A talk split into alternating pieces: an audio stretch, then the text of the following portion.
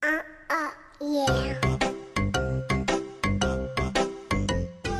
亲爱的宝贝，你们好，我是高个子叔叔。今天要讲的绘本故事的名字叫做《大怪兽》，这是小小聪明豆绘本系列故事，作者是阿克塞尔·舍夫勒著，绘，胡林翻译。下雨了，波西觉得有点无聊，他决定去做点好吃的。波西走进厨房，穿上围裙，洗了洗手。首先，他拿出了糖、黄油、面粉和鸡蛋，然后他把所有的东西都搅拌在了一起。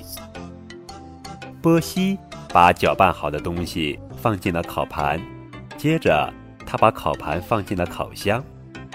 波西，小心烫！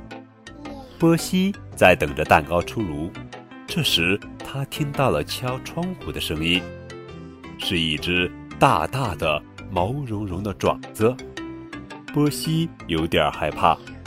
那是谁的爪子呢？紧接着敲门声响了起来。哦，一个声音传来，波西害怕极了。门开了，是一只大怪兽。哎呀呀呀呀呀呀呀！怪兽叫着，波西哭了起来。哦，天哪！呃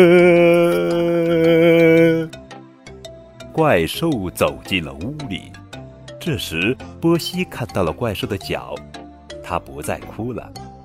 波西说：“你好，皮普。”“你好，波西。”皮普说：“吓到你了吧？对不起呀。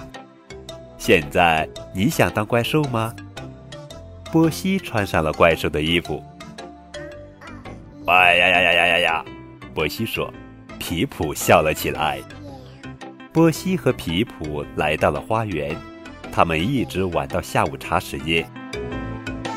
他们一起喝了牛奶，还吃了很多蛋糕，太棒了！